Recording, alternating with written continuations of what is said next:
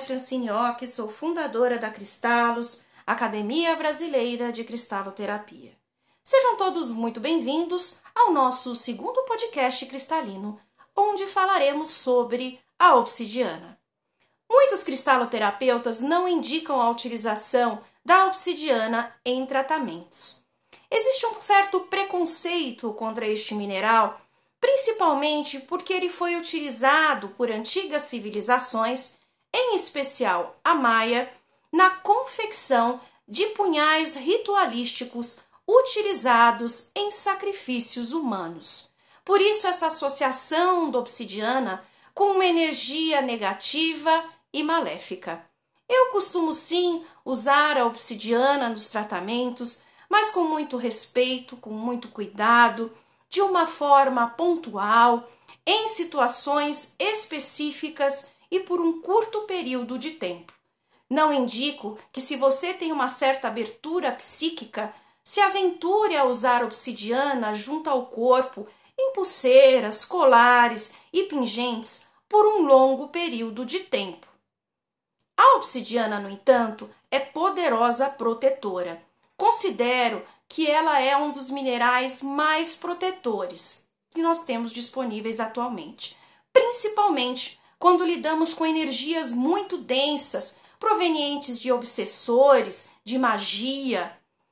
Eu não aconselho que você coloque ela junto do seu corpo para lhe proteger, mas na porta da sua casa, na porta do seu negócio, para servir como um escudo protetor. Outra utilização da obsidiana em tratamentos é quando o cliente está passando por um processo de grande transformação na sua vida. Ele está insatisfeito, infeliz, frustrado, angustiado, sabendo que alguma coisa tem que mudar, mas nem sabendo por onde começar.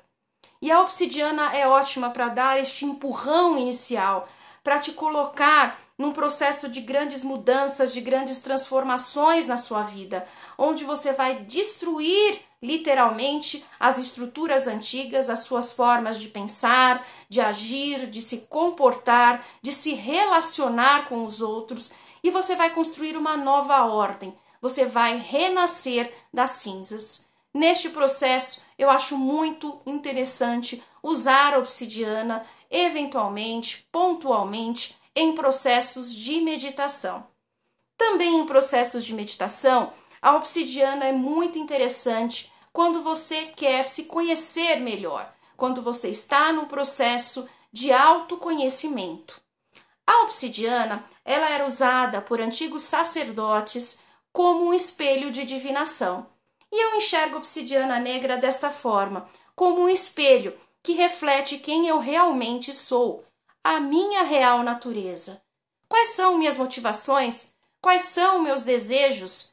Quais são meus pontos fracos, meus pontos fortes, minhas qualidades, meus defeitos?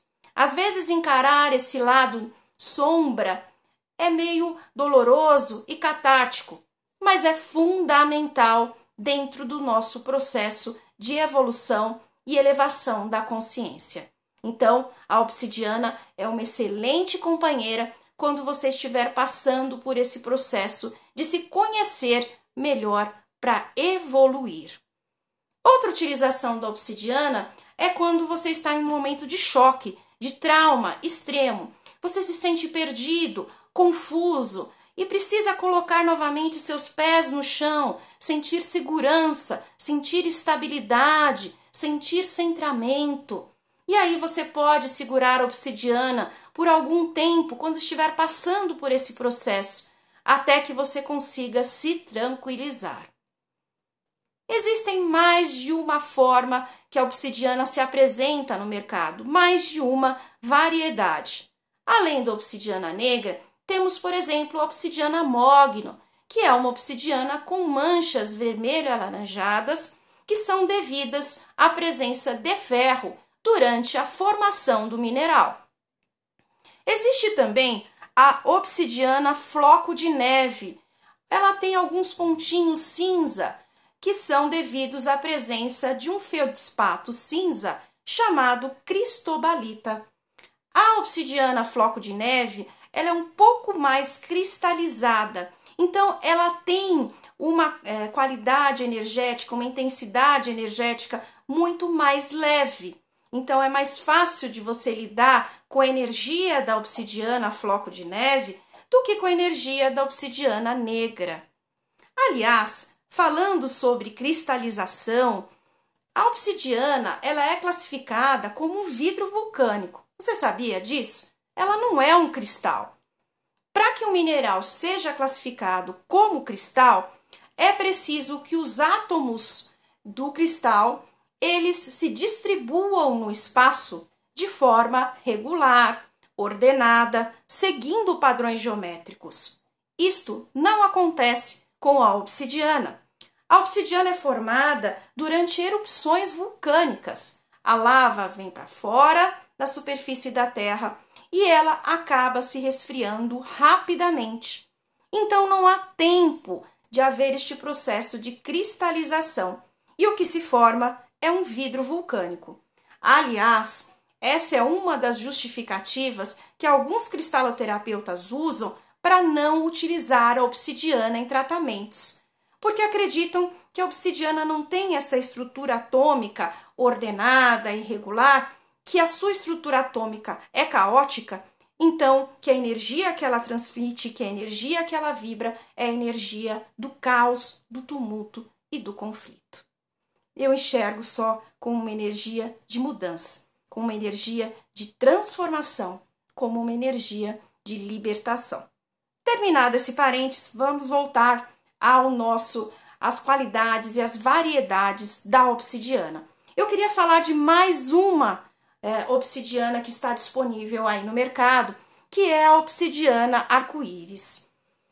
A obsidiana arco-íris ela foi formada na presença de água. Então essas pequenas bolinhas de água fizeram com que houvesse uma iridescência nesse mineral, que ele apresentasse outras cores, como rosa, verde, violeta, dourado. E o mais incrível é que além de haver essa associação da obsidiana arco-íris com a água, que a gente sabe que é um elemento ligado às nossas emoções, muitas vezes a obsidiana arco-íris apresenta uma formação natural em formato de coração. Então, eu costumo usar obsidiana arco-íris para cura emocional profunda. A pessoa passou por traumas intensos, sentiu abandono, foi abusada, se sentiu rejeitada, pode ter perdido um ente querido próximo e não ter conseguido superar essa dor. Então, são aquelas pessoas que estão melancólicas, deprimidas, que perderam a alegria e o entusiasmo pela vida. Então, elas precisam de uma profunda cura emocional. E aí eu uso sim a obsidiana arco-íris, em especial a obsidiana é, que tem um formato natural de coração na sua estrutura. Lembrando que quando você for usar a obsidiana arco-íris para esse tipo de trabalho é necessário cuidado. Pode acontecer uma catarse, você pode reviver essas dores que você represou dentro de si. Eu aconselho você ter o acompanhamento de um cristaloterapeuta. Mas se você se sentir seguro, se você sentiu que é a hora, então você pode fazer essa técnica que eu vou dizer. Você coloca no topo da sua cabeça um bastão de selenita branca para canalizar muita luz, muita energia positiva. No seu cardíaco, você coloca uma obsidiana arco-íris. E por fim, no meio das pernas, na região ali das coxas, eu indico a utilização de um cristal celestial fumê. Este cristal que também é conhecido aqui no, no Brasil como cristal jacaré. Então ele tem aquelas características do quartzo fumê de prover aterramento, calma, centramento e de nos libertar de tensões e de estresse. E fora isso, o formato celestial é, lhe assegura uma frequência vibratória muito elevada, principalmente para tratar questões emocionais, para nos ajudar neste processo de eliminação dessas dores que a gente carrega. Então eu coloco esses três minerais no corpo do cliente e costumo acompanhar o andamento da, da sessão, pedir para a pessoa relaxar, para a pessoa fechar os olhos, focar na sua respiração, se centrar e acompanhe qual é a reação. Se for muito intensa, a gente retira a obsidiana e coloca no lugar cristais mais calmantes, mais tranquilizantes, como quartzo rosa, como quartzo verde, para ajudar nesse processo de assimilação e de diminuição dessa dor emocional. Inclusive, depois deste processo terapêutico, eu indico que você utilize essas mesmas pedras junto do corpo, em pingentes, em pulseiras. Então, pode ser o quartzo rosa, a aventurina verde, crisopásio, rodonita, calcita mangano, que é uma pedra realmente de muito conforto e muito suporte emocional, que é ligada à energia da grande mãe. Então, a obsidiana, como vocês podem ver, pode ser utilizada para muitos fins terapêuticos. Só use com cuidado quando você se sentir intuitivamente preparado para lidar com essa energia tão intensa, tão poderosa de transformação, de mudança e de elevação da frequência vibratória. Obrigada e até a próxima!